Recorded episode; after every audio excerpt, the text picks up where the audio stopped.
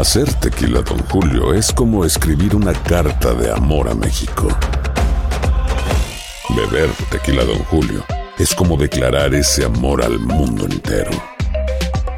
Don Julio es el tequila de lujo original, hecho con la misma pasión que recorre las raíces de nuestro país. Porque si no es por amor, ¿para qué? Consume responsablemente. Don Julio Tequila, 40% alcohol por volumen, 2020. Importado por Diageo Americas, New York, New York.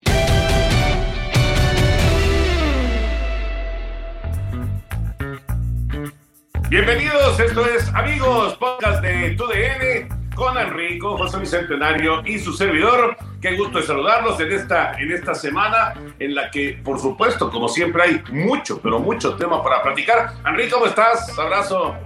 Muy bien, Toño, Pepe, ¿cómo están? Los con mucho gusto. Efectivamente, muchas cosas. No hay fútbol americano, pero sí hay fútbol americano. Platicaremos acerca de la situación de Tom Brady y esa eh, situación en donde jugaría o no con los 49 de San Francisco. También la cuestión de los partidos que ya anuncia de manera oficial la NFL en el extranjero. Y pues eh, en México vendría Arizona. La cosa es, es un partido de local para ellos. ¿Contra quiénes podría jugar? En la cancha del Estadio Azteca y muchos asuntos más. ¿Qué pasó, Pepillo? ¿Cómo andas?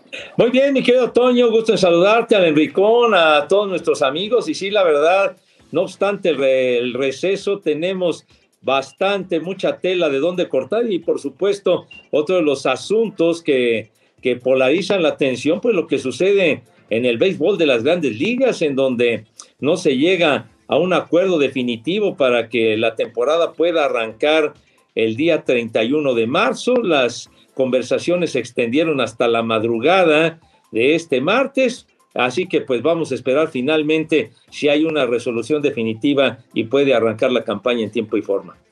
Sí, eh, comentándole a, a toda la gente que sigue el podcast, que esto lo grabamos en martes, en martes al mediodía, y en este momento sigue la reunión. Entonces, pues es un poco complicado eh, hablar acerca de, eh, de, cosas que van a ocurrir, porque pues no, no, no, no tenemos ni idea si se va a resolver esto o no, pero lo que sí, eh, sí, sí podemos comentar, Henry Pepillo, es que pues otra vez, otra vez dejaron hasta el último momento el resolver esta situación.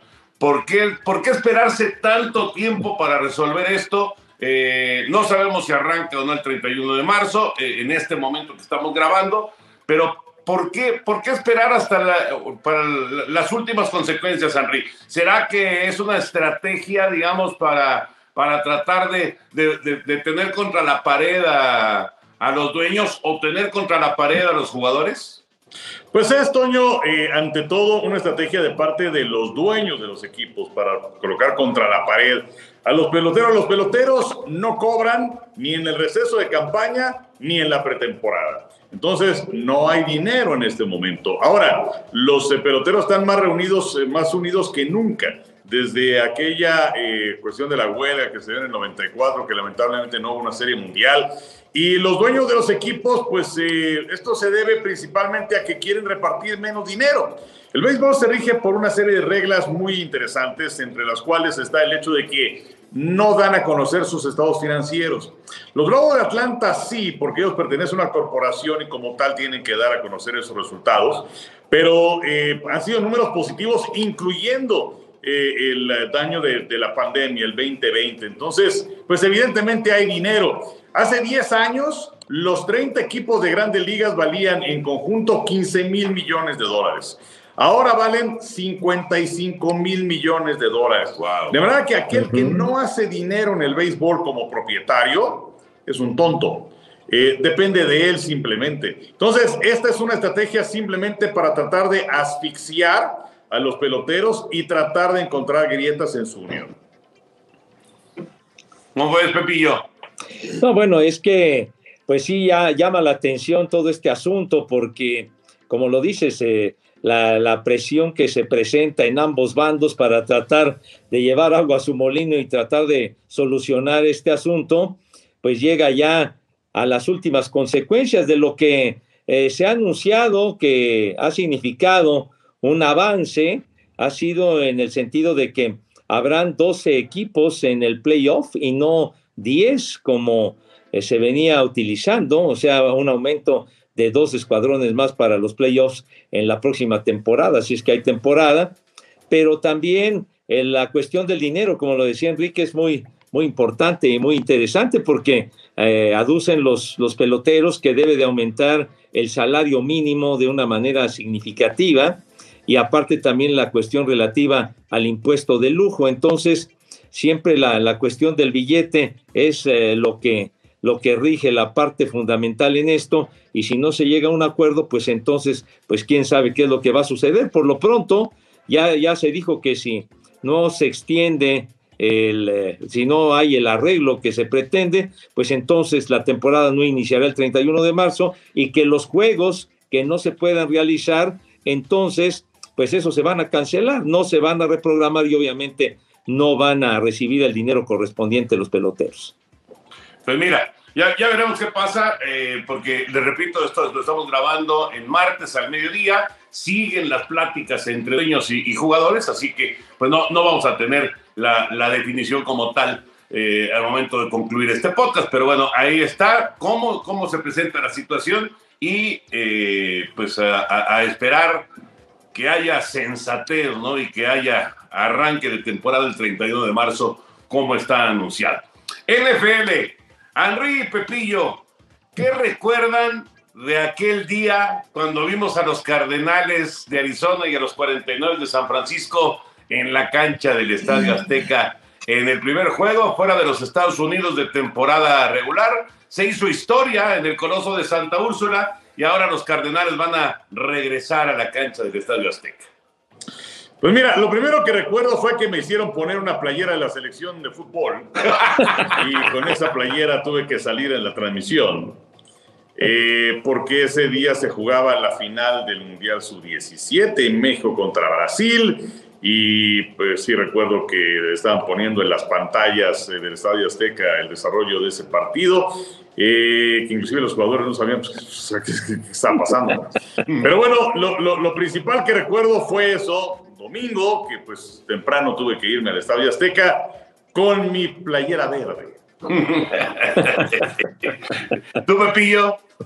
No, pues bueno, inmediatamente lo que, lo que recuerdo pues es, independientemente de lo que, de lo que íbamos a hacer, que era el juego de Cardenales y los 49, pues la, la, la, pantalla, la pantalla esa gigante en el Estadio Azteca y viendo la final de, del, del Mundial Sub-17 allá en Lima, en Perú, que México le ganaba 3 a 0 a Brasil y, y pues los gritos y lo que decía Enrique, pues los jugadores en el calentamiento, pues qué pasa y la gente pues estaba realmente feliz, ¿no? Con un júbilo enorme porque era un triunfo sumamente significativo por ser una, por ser una, una final en ese mundial de fútbol sub-17 y por supuesto la entrada, ¿no?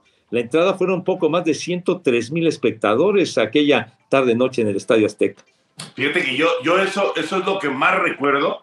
Eh, digo, por supuesto, el, el ambiente y, este, cuando caían los goles de la selección mexicana y, y la gente muy emocionada por el, por el título de, de, allá de Perú, de los Gio y de los Vela, de, de Chucho Ramírez, etcétera. Pero, pero sí, yo me acuerdo de lo de la entrada eh, porque era, era realmente, o sea, no había un lugar libre.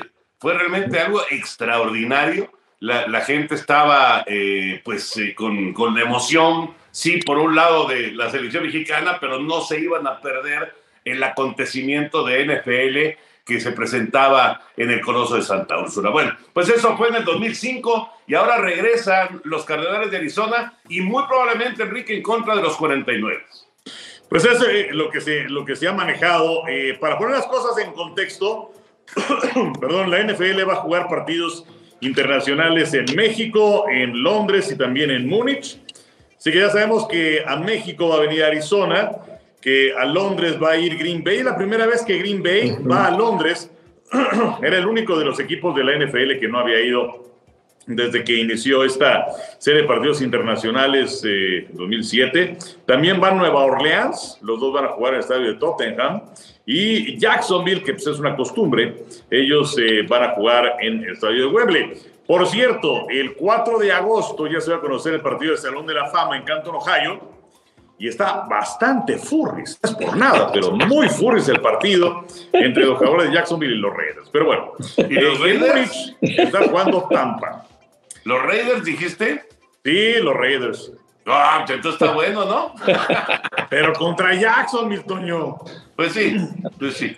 No, bueno. Ahora, entonces es importante saber qué equipos van a jugar en otros lados porque de esta forma, para eh, las posibilidades de que estén en México, se elimina Nueva Orleans y se elimina Tampa.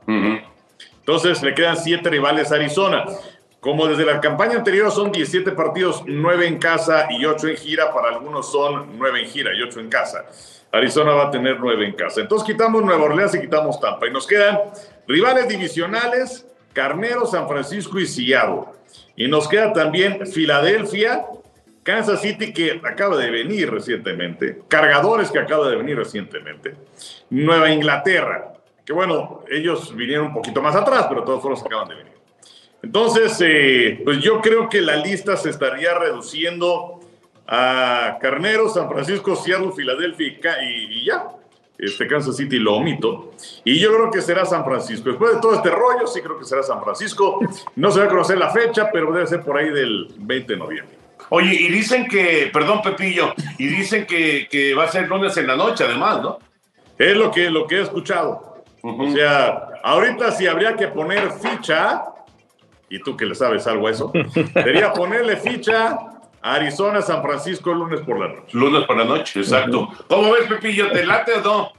No, pues claro que me late el hecho de que, de que regrese la NFL a nuestro país. Es un gran acontecimiento y es una enorme emoción para todos el tener de regreso a los equipos de la NFL. En este caso, el eh, regreso de los Cardenales, que de hecho iban a venir When something happens to your car, you might say,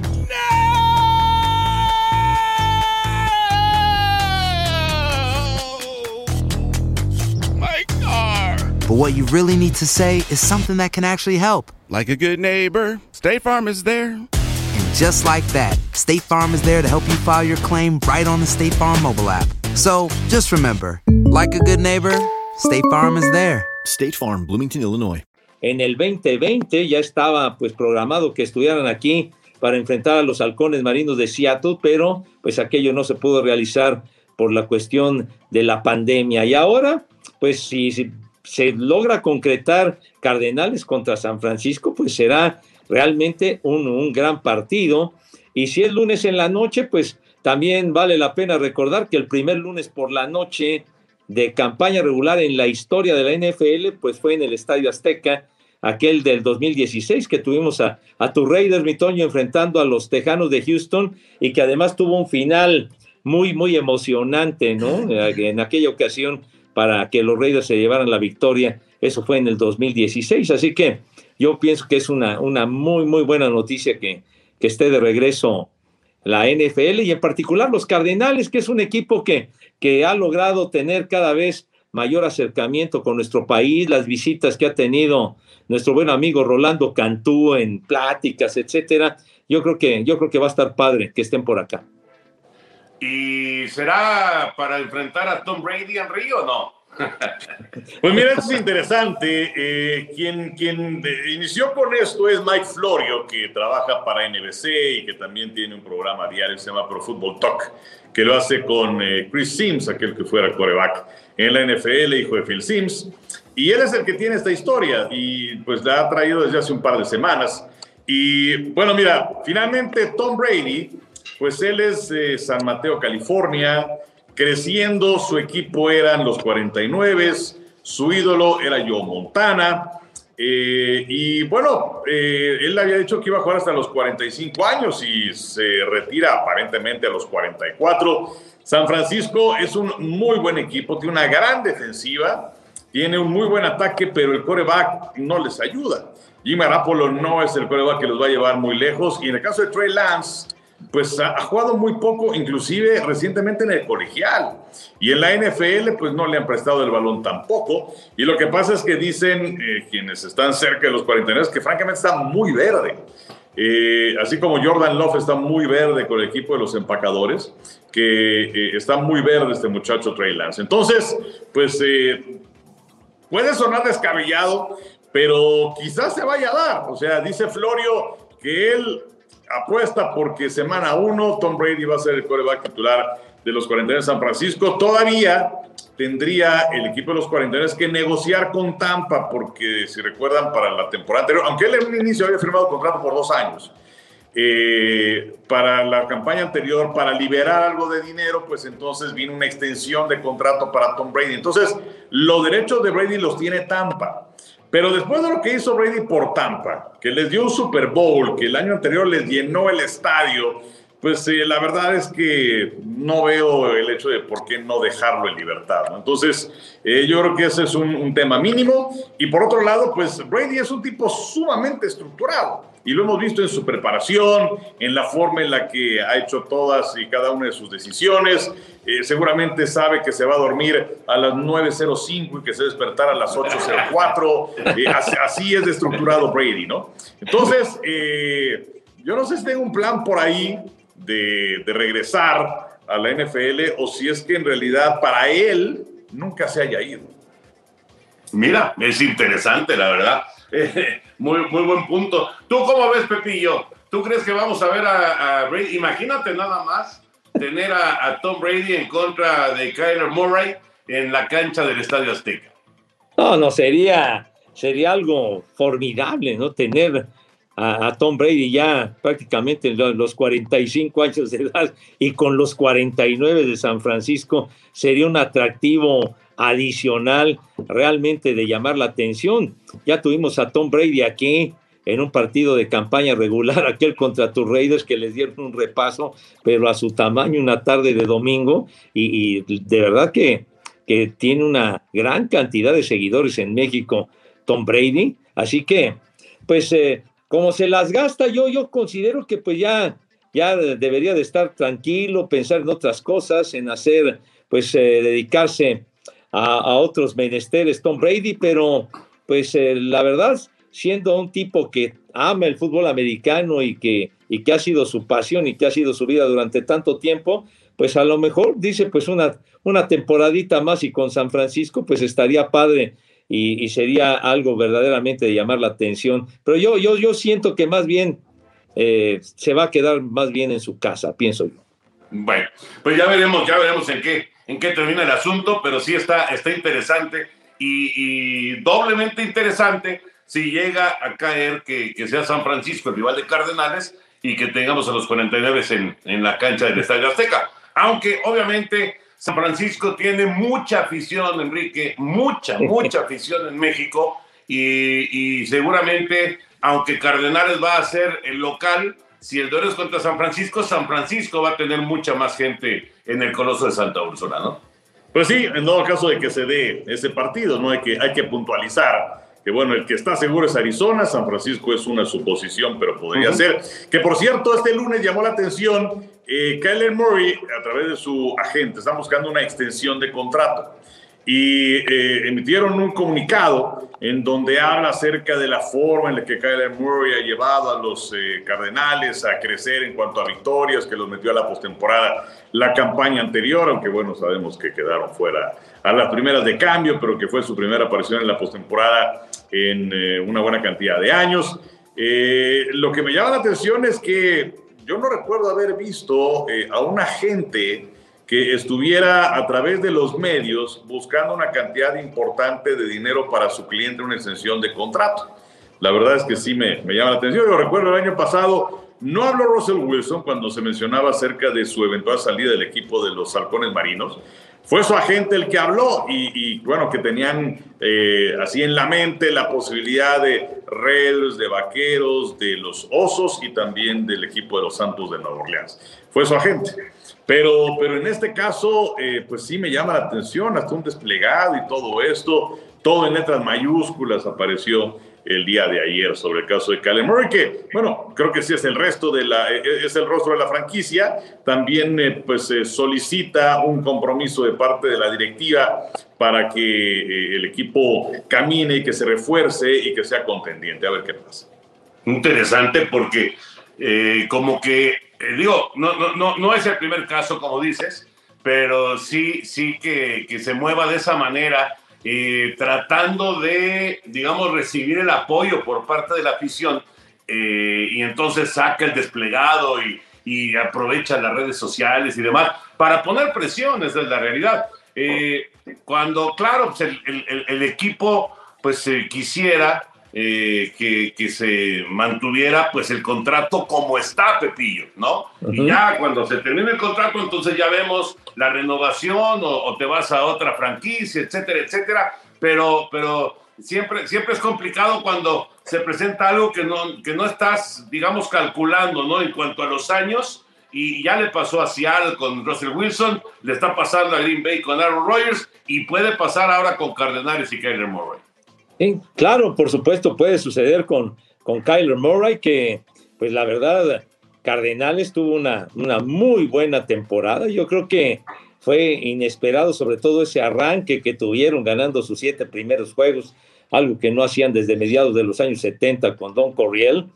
Y pero ya después el, el equipo en la recta final aflojó y recuerdo que que tuvimos el, el, encuentro de playoff aquel lunes por la noche, donde los carneros de Los Ángeles les dieron un repaso, pero a su tamaño, de una manera contundente, pese a que en la temporada regular los cardenales le habían ganado a los carneros en Los Ángeles, pero ya cuando fue el playoff fue algo totalmente diferente. También llamó la atención el hecho de que, de que solamente habían perdido o perdieron un juego, si no mal recuerdo, un juego de visita en toda la temporada y sí. que fue contra los Leones de Detroit, o sea, fue algo increíble. Yo creo que es un equipo que, que está bien conformado, que va para arriba y sobre todo eh, tienen razón en el sentido de que debe mantenerse, digamos, el núcleo principal para que, para que esta escuadra no afloje, ¿no?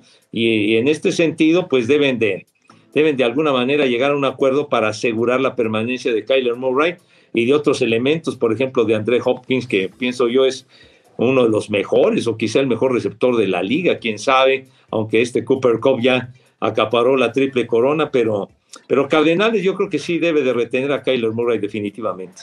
No, claro, claro, pero si se pone, no, si, si se, se, pone, pone necio, con, pues, con mucho billete, pues a ver cómo, cómo le hacemos, sí, ¿no? Sí, no, no está tan fácil. Bueno, dejamos tema NFL y vamos con Nadal. Abrimos ahora el tema Nadal. ¿Qué les pareció el abierto de Acapulco eh, en términos generales, con el nuevo estadio, eh, con todas estas estrellas que se presentaron en el puerto? Y, y claro, eh, el, el, personaje principal que es Rafa Nadal, que nos vuelve a demostrar que a su edad pues sigue siendo un competidor feroz, ¿no? Y es, es un jugador que, que no se echa para atrás en ningún momento. Ahora sí que eh, esa, esa, semifinal fue bravísima y consiguió resolverla. La final no fue tan complicada como, como el duelo con, con el ruso, con Daniel Medvedev, pero eh, la verdad es que a, a, mí lo que me encanta de Rafa Nadal es que pasan los años y él sigue con, con ese deseo de competir, ¿no? No, no, no, no ha ido a, a su zona de confort, no se ha echado este, así a, a, a, disfrutar de sus millones y a disfrutar de su nombre, sino que sigue siendo un gran competidor. Y sobre todo, yo creo que también ya con esa sensación, finalmente el tiempo se está acabando para Nadal. Claro. Y entonces, eh, muchas veces cuando llegas a esas alturas disfrutas mucho más lo que hacías. Eh, ahora, eh, el, el, evento fue verdaderamente sensacional desde un principio con los nombres de Nadal, de Medvedev, de Zverev, de Berretini. Eh, sabías que podías tener un torneo realmente importante y luego con eh, el, estreno de este estadio que tiene capacidad para 10 mil personas, que pues entre, entre el estadio y los alrededores estaban 95%, lo van a terminar en breve. Eh, un, un, escenario verdaderamente bellísimo. Y, y, bueno, pues a principio de semana lo que más llama la atención es el papelón de Alexander Zverev que pues, eh, y, y, no es chiste, necesita ayuda, ayuda psicológica sí. eh, al, perder ese partido en dobles en donde pues se le va, es algo que yo no sé si ustedes lo habían visto, yo no lo había visto nunca, Exacto. en donde se le va raquetazos a la silla del juez. Eh, y, y, bueno, le costó entre, entre la multa y lo que había ganado en el torneo cerca de 70 mil dólares que la verdad es que no es nada. Eh, para, para, estos tenistas eh, y bueno, también los puntos le habían quitado del torneo. Ahora, habrá que ver si es que viene una sanción mayor, porque también se había dicho que se iba a investigar más a profundidad este tema. Y está el caso de Nick Kyrgios, que hace tres años en el torneo del oeste y el sur, eh, pues también hizo un papelón, insultó al juez de silla, se metió al vestidor, azotó la raqueta. En aquella ocasión, además de la sanción económica, le metieron 16 semanas.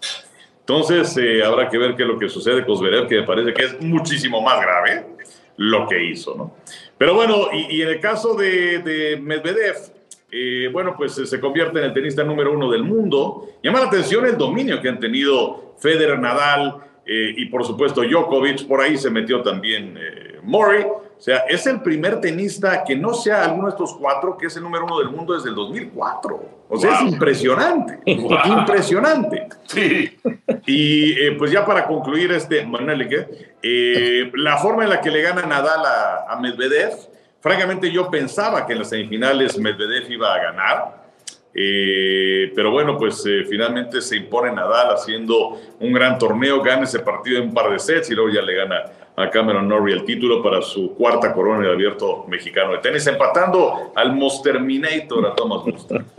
La cantidad, eh, ahorita me acordé de, digamos, de, detalles de ese partido con Medvedev, la cantidad de puntos para rompimiento que tuvo el ruso y que no logró concretar, Pepillo.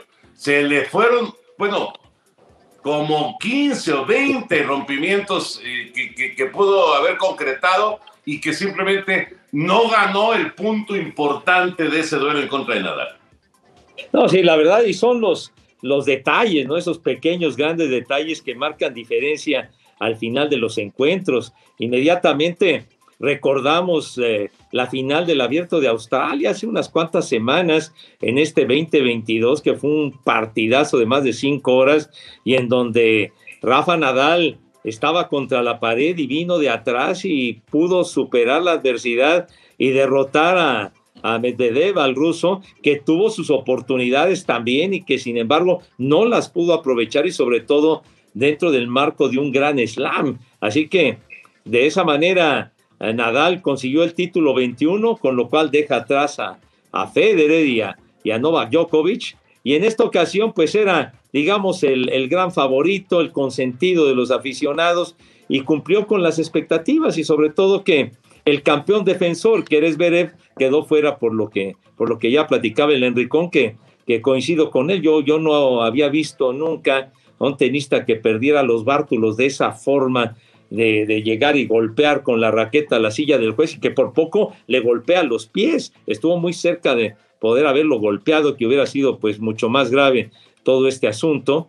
Pero sí esto demuestra la, la, enorme categoría de Nadal, porque Nadal ha tenido lesiones muy importantes, inclusive el año anterior con lo que estaba padeciendo, daba la impresión de que quizá ya era el goodbye, era el, el adiós, de que ya no iba a poder regresar por las continuas lesiones y el malestar que había venido padeciendo de manera, de manera pues eh, prácticamente cotidiana y que no le permitía tener seguimiento durante el año tenístico y sin embargo ha podido superar todo aquello y ahora pues está, está otra vez en una gran forma y vamos a ver hasta dónde llega, 35 años de edad tiene y pues se le recuerda, él ganó el abierto este de Acapulco, lo ganó en el 2005, o sea, lo ganó hace 17 años, estaba un chavillo ahí de 18 años y se convirtió pues en uno de los mejores, para muchos el mejor de la historia, pero pues eso siempre entra en el terreno de la polémica. Pero qué, qué maravilla de carrera de Nadal, la verdad, extraordinaria carrera. Y pues eh, sí, ahí es, como él mismo decía, ¿no? El otro día eh, me gustó su comentario porque, ah, es que platicó con Carlos Loret, ya me acordé. Sí. fue donde lo escuché. Y, decía, y decía eh, Nadal, eh, establecer si Djokovic es el uno o si Federer es el uno o si yo soy el uno, decía, pues es muy difícil. Están ahí, eh, algunos pensarán que hay que colocarlos Nadal, Federer, Djokovic, y otros pensarán, no, hay que poner Federer, Djokovic, Nadal. pero la verdad es que es muy difícil establecerlo, Enrique, establecer el, número uno. El otro día te escuchaba yo ahí en, la jugada que decías que para ti Leiber es el número uno de todos los tiempos. Son, son épocas distintas, ¿no? Para, para establecer, claro que por los éxitos y por los triunfos, pues Leiber tiene que ser considerado el número uno de, de, todos los tiempos por ganar el Grand Slam dos veces, ¿no? En su carrera. Pero qué difícil establecer porque son épocas totalmente distintas, ¿no? Pues sí, y, en el caso de Leiber, lo que pasa es que hay que poner eh, primero cuál va a ser el criterio en que nos vamos a basar. Y para muchos es eh, la cantidad de títulos de Grand Slam obtenidos. Y sabemos que Nadal ya llegó a 21, que Djokovic, eh, su nueva vacuna tiene 20 y Federer y sus lesiones tiene 20. Pero en el caso de Leiber, aunque él ganó menos, también es cierto que él ganó una buena cantidad de títulos de Grand Slam. Y en aquella época, en los años 60, eh, pues el tenis era eh, muy hipócrita en el sentido de que era amateur. Eh, y bueno, pues sí, había dinero por abajo de la mesa, ¿no? Si no, pues de qué vivían o cómo le hacían para sostenerse los tenistas. Y lo que hizo Lever, él deja el circuito del tenis para convertirse en profesional. Y siendo profesional, pues entonces no podía jugar ni en Australia, ni en Francia, ni en Wimbledon, ni en el Abierto de Estados Unidos. Y si no me equivoco, dejó de participar en 16 torneos de Grand Slam. Y cuando regresa, gana el Grand Slam. Entonces, eh, pues la verdad es que para mí es el, número uno de todos los tiempos, al menos en ese criterio. Pero bueno, pues este, es, muchas veces cuestión de gusto. Claro, claro, también tienes toda la razón. Eh, pero bueno, es, es, es un placer eh, la verdad, y, pues eh, un, aplauso enorme para los organizadores del, del, abierto mexicano, porque tener a este nivel de, de tenistas, Pepillo, pues es algo extraordinario, ¿no? Imagínate la, la, experiencia para el aficionado al tenis de poder ver a Nadal y bueno, y a Medvedev y, y a Zverev, aunque esté medio tocadiscos, y a, pues a todos estos figurones, ¿no? Extraordinarios. Qué, qué, qué privilegio y, y no queda más que este, reconocerles. No, no, vamos, hay detalles, por supuesto, como en todos los torneos, pero, pero la, mayor parte de, de, las cuestiones que están alrededor del abierto mexicano de tenis, pues no es más que, más que para aplaudirles, ¿no? Sí, pero por supuesto, sobre todo ese grupo que encabeza Raúl Surutusa, que ha hecho un enorme esfuerzo para que cada año sea mejor el torneo, que tenga a los más destacados jugadores, ya se ha platicado los que estuvieron presentes ahora en la edición del 2022 y que incluso pretenden, como, de, como ha ido creciendo el torneo con el paso de los años, de que pudiera llegar el momento de que se considere de Masters 1000, o sea, los torneos de Masters 1000, que son muy pocos, son, son los que vienen detrás en importancia a los del Gran Slam. Y creo que van por muy buen camino en este abierto mexicano de tenis para que ojalá, ojalá pronto pudiera tener esa clasificación de, de Masters 1000, que ahí no solamente eh, ahora que hemos visto a varios de los grandes, sino que viene ya pues todo el elenco principal del circuito internacional. De manera que es eh, realmente de, digno de encomio, de felicitación lo que han hecho los organizadores de un torneo que pues empezó en 1993, o sea que imagínense, comenzó hace 29 años, cuando hacíamos aquellas transmisiones, mi Toño, mi querido Henry, ¿te acuerdas? Aquellas sesiones largas, largas, empezábamos eh, por ahí de las 5 de la tarde y nos íbamos ya tardísimo en el club alemán. Sí, cómo no. Buenos, buenos momentos esos cuando era en la Ciudad de México, efectivamente. Una pregunta rapidísima.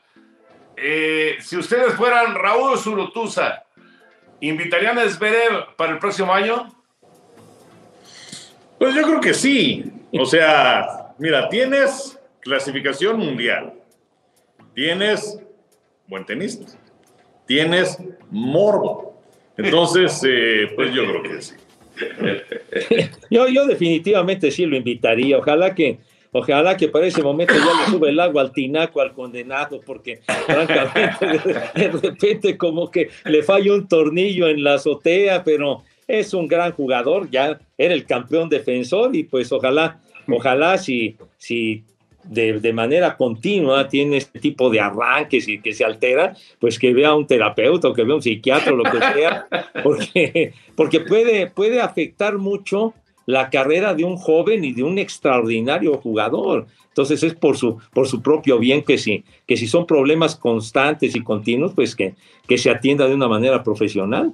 Pues sí, sí, sí, ese, ese eh, problema del control de la ira, ¿verdad? Sí, sí. Le, le, cuesta, le cuesta Zverev.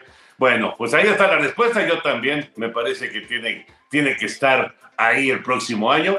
Eh, y es que sí tiene todos los condimentos para hacer este, pues un, un, un atractivo extra en el abierto mexicano de tenis. José Bicentenario, por favor, abre tu baúl. Bueno, hoy tenemos un baúl muy, muy sencillo, pero, pero viene ahora sí, como dicen, a colación en relación a, al anuncio que, se hizo este lunes en el sentido de que regresa la NFL a nuestro país, ya lo platicamos al arranque, al arranque del podcast, que, que vienen los Cardenales, pero creo que es significativo recordar de alguna manera el eh, primer, el primer partido de NFL que hubo en el Estadio Azteca. Y ese partido fue en 1994, hace la bonita cantidad de 27 años. Y entonces les voy a, les voy a presentar esto, a ver qué, qué les recuerda. Ah, mira, la, la bonita taza del evento. Ahí está. Ole, Pepillo. Ahí está.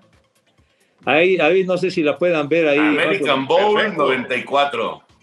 A ver, y para la gente que escucha el podcast, Pepillo, descríbela, por favor. Sí, o sea, está pues eh, la imagen así, un dibujo de un casco, eh, la mano de un jugador y después el letrero de American Bowl, apóstrofo 94, Ciudad de México, el escudo de la NFL, luego viene también eh, la imagen del Estadio Azteca y los cascos de los Vaqueros de Dallas de un lado y de los Petroleros de Houston en el otro, y dice, y dice en español, Vaqueros de Dallas contra Petroleros de Houston, Estadio Azteca, y es agosto, agosto 15 de 1994.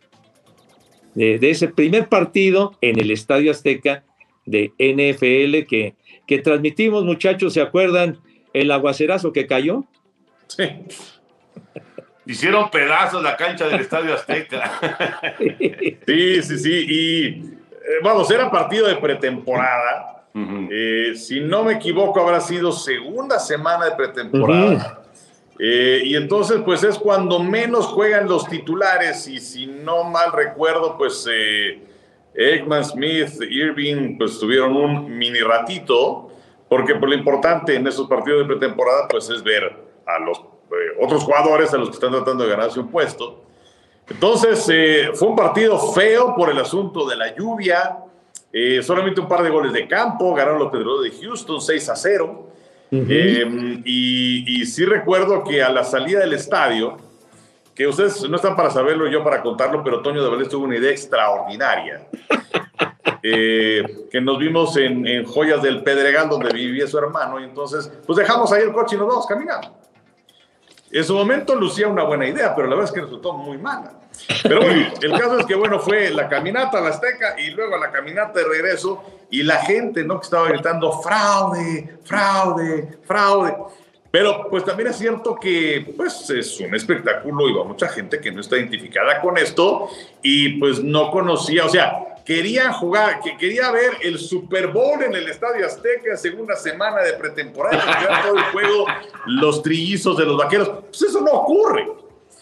Entonces, eh, afortunadamente eso, porque luego vinieron varios partidos de pretemporada en nuestro país, eh, hasta que llegó este juego que mencionabas al principio del podcast de Arizona en contra de San Francisco en el 2005. Pero bueno, fue una, una buena experiencia y buen recuerdo, Pepillo. No, por supuesto, fue, fue un recuerdo, sí. La tormenta fue brutal, eso sí, lo, lo recordamos. El campo quedó hecho un verdadero chiquero. Y pues obviamente, pues la gente quería ver a Troy Aikman y quería ver a Emmett Smith y a toda la compañía porque pues venían de obtener el bicampeonato cuando derrotaron por segunda vez a los Bills de Buffalo. Uh -huh. era la pretemporada cuando iban los vaqueros por su tercer título de manera consecutiva. pero digamos, era el arranque de la, de la, de la pretemporada, como decía el Henry, ya sabemos cómo se las gastan con los titulares, etcétera. Luego las condiciones del terreno eran muy malas. Y los goles de campo de aquel al del Greco, que, que era el pateador de aquel entonces de los petroleros de Houston, pero, pero pues fue algo, fue, eh, fue muy significativo porque pues ahí marcó el regreso de la NFL a nuestro país aquel agosto de 1994. Hacer tequila, don Julio, es como escribir una carta de amor a México. Beber tequila, don Julio, es como declarar ese amor al mundo entero. Don Julio es el tequila de lujo original, hecho con la misma pasión que recorre las raíces de nuestro país. Porque si no es por amor, ¿para qué? Consume responsablemente. Don Julio Tequila, 40% alcohol por volumen, 2020. Importado por Diageo Americas, New York, New York.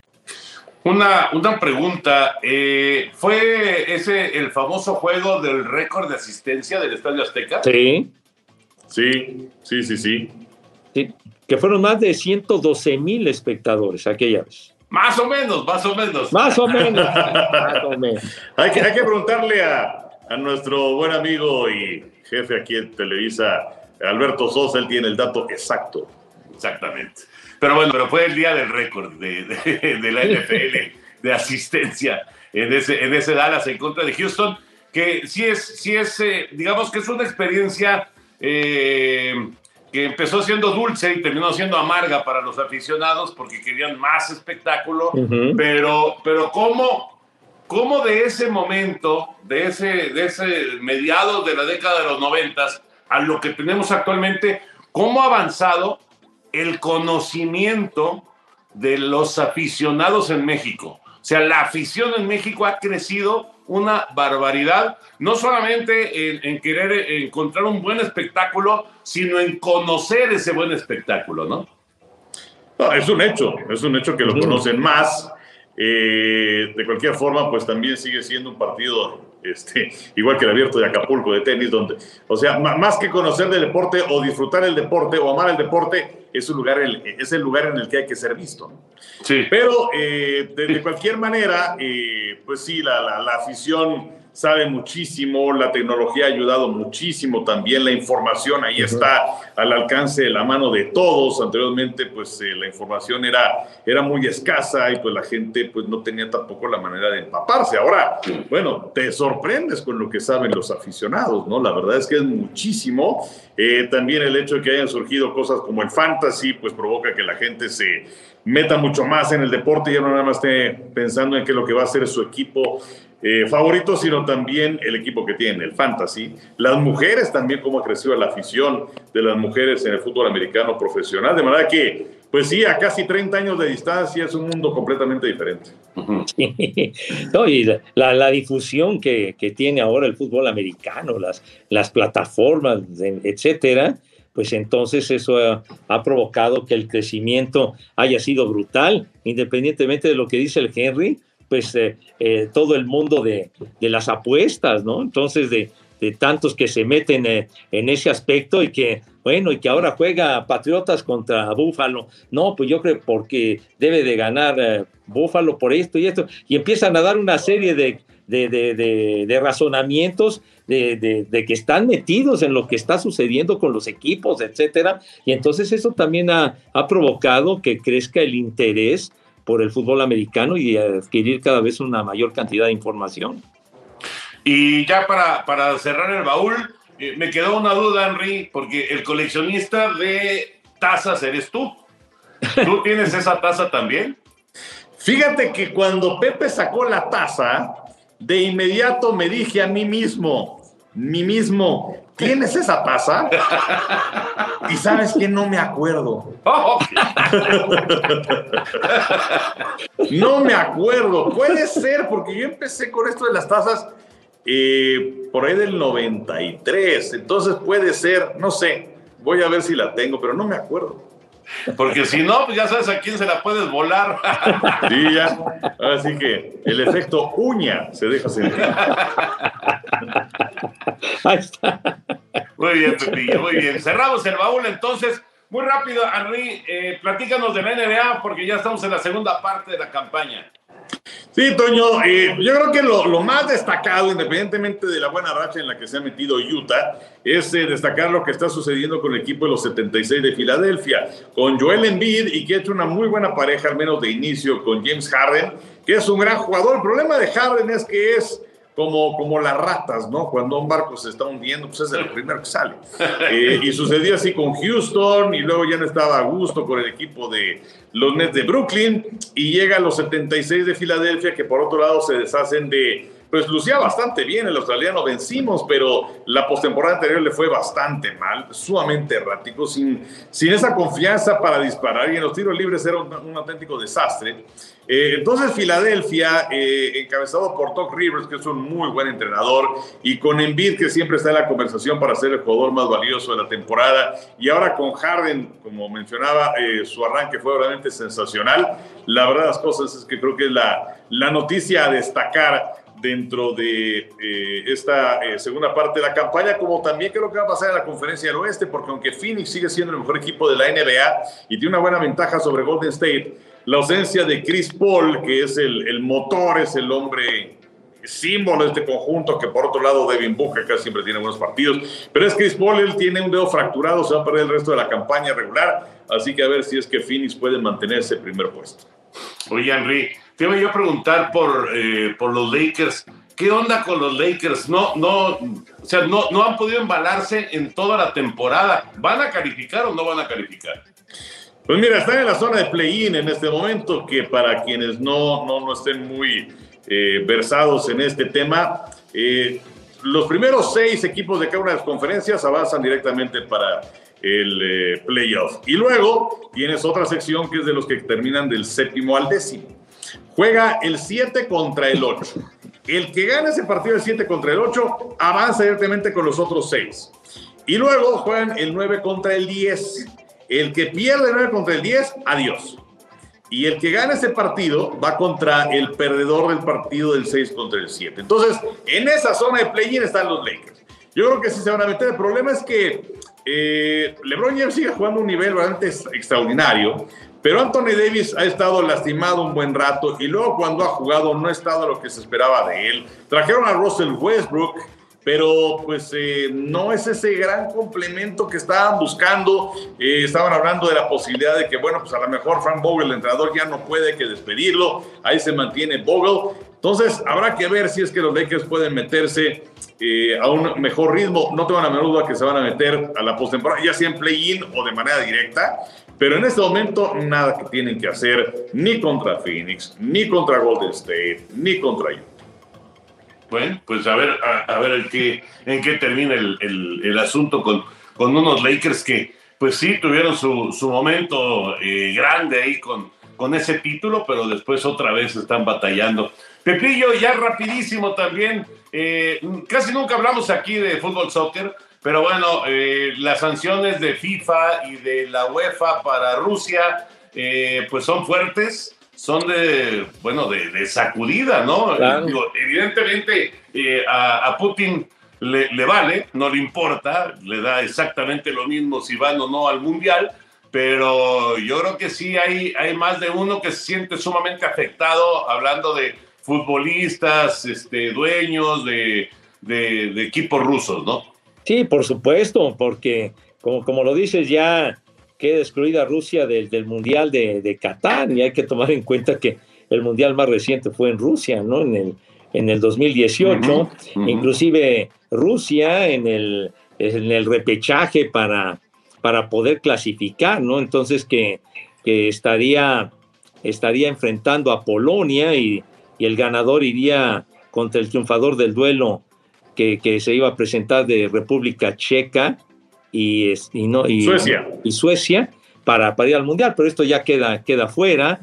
Eh, también los equipos que estaban involucrados en, en eh, Champions o en la Liga Europa, luego también los patrocinios, ¿no? Eh, uno de los principales patrocinadores que tiene la Champions, eh, una Gazprom también ha dejado ya de pertenecer como un, como un auspiciante, como un patrocinador de la, de la, de la FIFA y que también está metida en, en, este, en, equipos de fútbol. Total que pues han venido esta serie de sanciones, inclusive de, de deportistas de diferentes ramas que, que han dicho que no van a, que no van a enfrentar a rivales que sean rusos, ¿no? Y no tiene nada en contra de esas personas o de esos rivales, sino por la actitud de Putin y de, y de la invasión a Ucrania.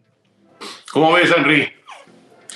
Pues mira, eh, evidentemente la comunidad internacional se ha unido de una manera que el mismo dictador, exterminador, asesino, eh, Putin no se había imaginado. Eh, sí a destacar, eh, pues en el mundo del deporte, pues la forma en la que reacciona la FIA, la Fórmula 1, que bueno, les quita el Gran Premio de Sochi, que se iba a correr en septiembre. también está la cuestión del equipo Haas, que tiene como uno de sus patrocinadores más importantes una compañía rusa y además, eh, pues tienen un piloto ruso que es Mazepin, entonces a lo mejor él tampoco puede competir en la Fórmula 1. Sanciones, independientemente de la FIFA, que voy a platicar un momento más, pero que tiene que ver con la Federación de Patinaje. Ya no pueden participar los patinadores rusos en competencias internacionales. Eh, a Putin eh, le quitaron ya el título honorífico de la Federación de Judo, la Federación de Hockey sobre hielo. Ellos también han hecho un lado a Rusia y a su títere que es Bielorrusia. Eh, eh, el Mundial de Voleibol se iba a realizar en Rusia, ya tampoco, y así una cosa y otra, ¿no? bueno, la UEFA que le había quitado la final de la Champions y que ahora se va a desarrollar en París. A mí lo que me sorprendió de la FIFA que bueno, sabemos que son unos hipócritas y que les importa un carajo lo que pasa en el mundo mientras que sus bolsillos estén llenos, porque ellos llegan, montan su circo y se llevan el circo y la lana. Pero lo que había eh, aparecido el domingo, después de la reunión del gran comité de la FIFA, era, no, bueno, ¿qué hacemos? Eh, bueno, no pueden competir como Rusia, pero sí que se llamen de otra forma que no puedan utilizar su bandera ni su himno. Era una estupidez de parte de Gianni Infantino y de su corte de payasos eh, ante la situación que se está viviendo en el mundo. Entonces, eh, bueno, evidentemente, ¿qué fue lo que sucedió con los rivales que mencionaba Pepe? Dijeron, no, Polonia dijo yo no juego contra estos. Suecia y la República Checa dijeron yo no juego contra estos. La presión fue tal contra la FIFA que entonces eh, Infantino y su corte, no, no, no, bueno, entonces que ya no jueguen los rusos. Pero la verdad es que la FIFA otra vez tuvo una gran oportunidad para mostrarse como un organismo serio, importante, con lo que representa el fútbol, y otra vez salieron con sus cuestiones hipócritas. Y ahora, ¿qué es lo que va a suceder? ¿Quién va a ocupar el sitio de Rusia? Bueno, porque además la eliminatoria es ya el 24 de marzo es la, la, semifinal, la final es el 29 de marzo. Entonces, eh, se habla de eh, la posibilidad de que Polonia pase bye, que es eliminatoria, que vaya en contra del que gane de Suecia y la República Checa. También podría ser Eslovaquia, que en el grupo eliminatorio terminaron detrás de los rusos, aunque acabaron muy lejos de ellos. También se habla de la posibilidad de Noruega, que ellos se fueron el tercer mejor lugar. Y por otro lado, también se habla acerca de la posibilidad de Hungría, que la Nations League Europea pues también logró ganar su grupo. Entonces, pues estas son las opciones, ya sea Eslovaquia, ya sea Noruega, ya sea que Polonia avanza directamente o que sea Hungría. Pero los FIFOs otra vez haciendo un papelón ante una situación dramática. Fíjate que seguramente, digo, seguro, porque todo esto se maneja pues... Eh, eh, por cabildeos y diplomacia y todo esto, seguro que no, no solamente lo que dices de, de, Suecia y de Polonia, que dijeron nosotros no jugamos con ellos, seguramente también los patrocinadores, ¿eh? Seguro que por ahí también los patrocinadores dijeron, oigan, pero que no van a hacer nada, de veras no van a hacer nada, y, y quieren que se llame Federación Rusa en, en, lugar de, de Rusia, eh, aunque no se oiga el himno y etcétera, etcétera yo creo que por ahí va, ¿eh? porque ya sabes que si algo le mueve a la gente de FIFA, pues es, es el billete. Pero, el dinero, pero además, eh, Toño, eh, o sea, todos los ojos se volcaron contra la FIFA. Sí, claro. O sea, yo, yo, creo que la lana pudo haber sido algo importante, pero en este caso, que todo el mundo está en contra de esta invasión y que todo el mundo está imponiendo sanciones eh, y que el mundo deportivo también se ha volcado en contra de Rusia que la FIFA no lo haya hecho. Sí, sí, sí. Ah, increíble, increíble, la verdad. Increíble. Bueno, señores, ya nos alargamos un poquito, pero muy rápido, muy rápido. A ver, Pepillo y Henry, Henry y Pepillo, ¿qué recuerdan así de primera de un eh, de una rabieta estilo Zverev en el, en el tenis? No tiene que ser del tenis, ¿eh? Un deportista que haya hecho un papelazo así como el que vimos de, de Zverev, ¿a quién recuerdan? Que no sea de tenis a fuerza, puede ser de cualquier otro deporte. ¿Recuerdan alguno? Así que les venga a la mente. Pues eh, me llegó uno a la mente. eh, y bueno, sí, o sea, primero había pensado en. Pero no, no, no fue así, ¿no? O sea, lo, lo que hacía Conos o lo que hacía McEnroe. Pero luego, luego me acordé del famoso Bat Gates y de George Retz. Aquella vez en contra de los Yankees que conecta un home run y bueno, la felicitación y todo, va a la caseta y que viene el umpire y que checa la cuestión de la brea. Billy Martin era el manager de los Yankees y entonces vino una reclamación y cuando decretaron que no era home run y que era out, entonces bueno, salió como loco de la caseta. Entonces es, es la, que, la que recuerdo. sí, muy buena, muy buena. ¿Tú, Pepillo, te acuerdas de alguna?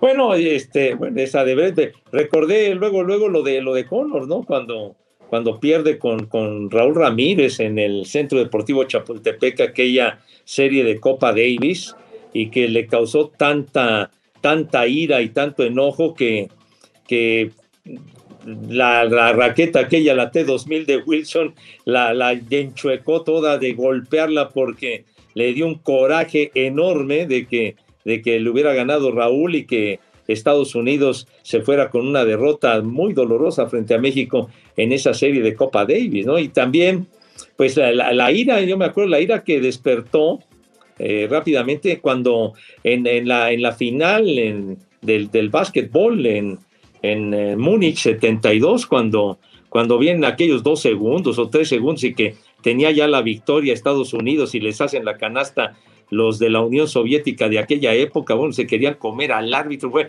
fue una cosa de verdadero de escándalo, ¿no? Porque pues ahí perdía el invicto Estados Unidos, que siempre había ganado la, la- la medalla de oro. Fue, fue, fue también, se querían, era un enojo brutal. Y también ahorita rápidamente me acordé, mi Henry se debe de acordar en, la, en el básquetbol, ¿no? Aquel de, de los 76ers, ¿no? De, que, que con el público que se agarraron a golpes y... Fue Detroit, Pepillo, Detroit. Oh, Detroit. Los pistones. Los pistones de Detroit. También aquello fue brutal, porque Pero ahí se subieron a la tribuna, ¿verdad? Sí, sí, Sí, sí. sí, sí, aquel Malice in the Palace. Ah, exacto. Qué bárbaro. Ese, ese sí fue un, un broncón brutal. Sí. Sí, sí, sí, sí. Bueno, yo me acuerdo una vez que Obed Plasencia eh, y varios tigres se subieron también a la tribuna a golpearse ahí con los aficionados. ¿eh? Sí. Y me acuerdo de otra, otra bronca, Diablos contra Tigres, que se metió la gente a- a- al terreno y hay una foto que salió en el Times, en, el, en, el, en la revista, no, en la revista Time, en la revista Time, de un jugador, Juan Arbizu, que está con, con un bat haciendo así para que la gente no se le acerque, pero con un bat. Fue una cosa tremenda. Sin embargo, ¿saben de qué me acordé yo? y no es precisamente una, un- una, deportista, pero es la mamá de un, de un deportista. Eh, aquella señora que después de que su hijo pierde en el box, se mete auténticamente, agarra la chancla, bueno, en este caso de- traía tacones, y con el tacón quiere, quiere golpear al, al- al- boxeador que le ganó a su hijo. No sé si se acuerdan de esa imagen. Sí, cómo no. Sí.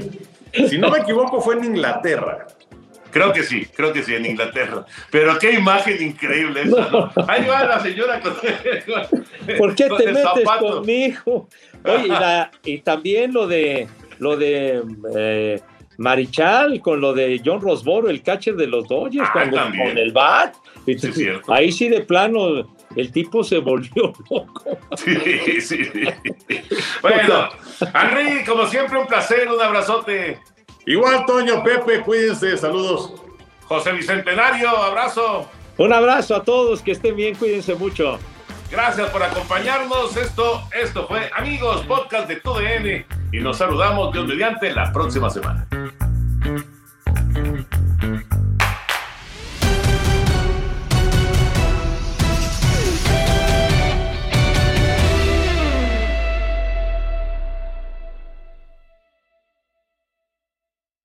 Boost Mobile tiene una gran oferta para que aproveches tu reembolso de impuestos al máximo y te mantengas conectado. Al cambiarte a Boost, recibe un 50% de descuento en tu primer mes de datos ilimitados. O, con un plan ilimitado de 40 dólares, llévate un Samsung Galaxy A15 5G por $39.99. Obtén los mejores teléfonos en las redes 5G más grandes del país. Con Boost Mobile, cambiarse es fácil. Solo visita boostmobile.com. Boost Mobile, sin miedo al éxito. Para clientes nuevos y solamente en línea, requiere AroPay. 50% de descuento en el primer mes requiere un plan de 25 dólares al mes. Aplican otras restricciones. Visita boostmobile.com para detalles.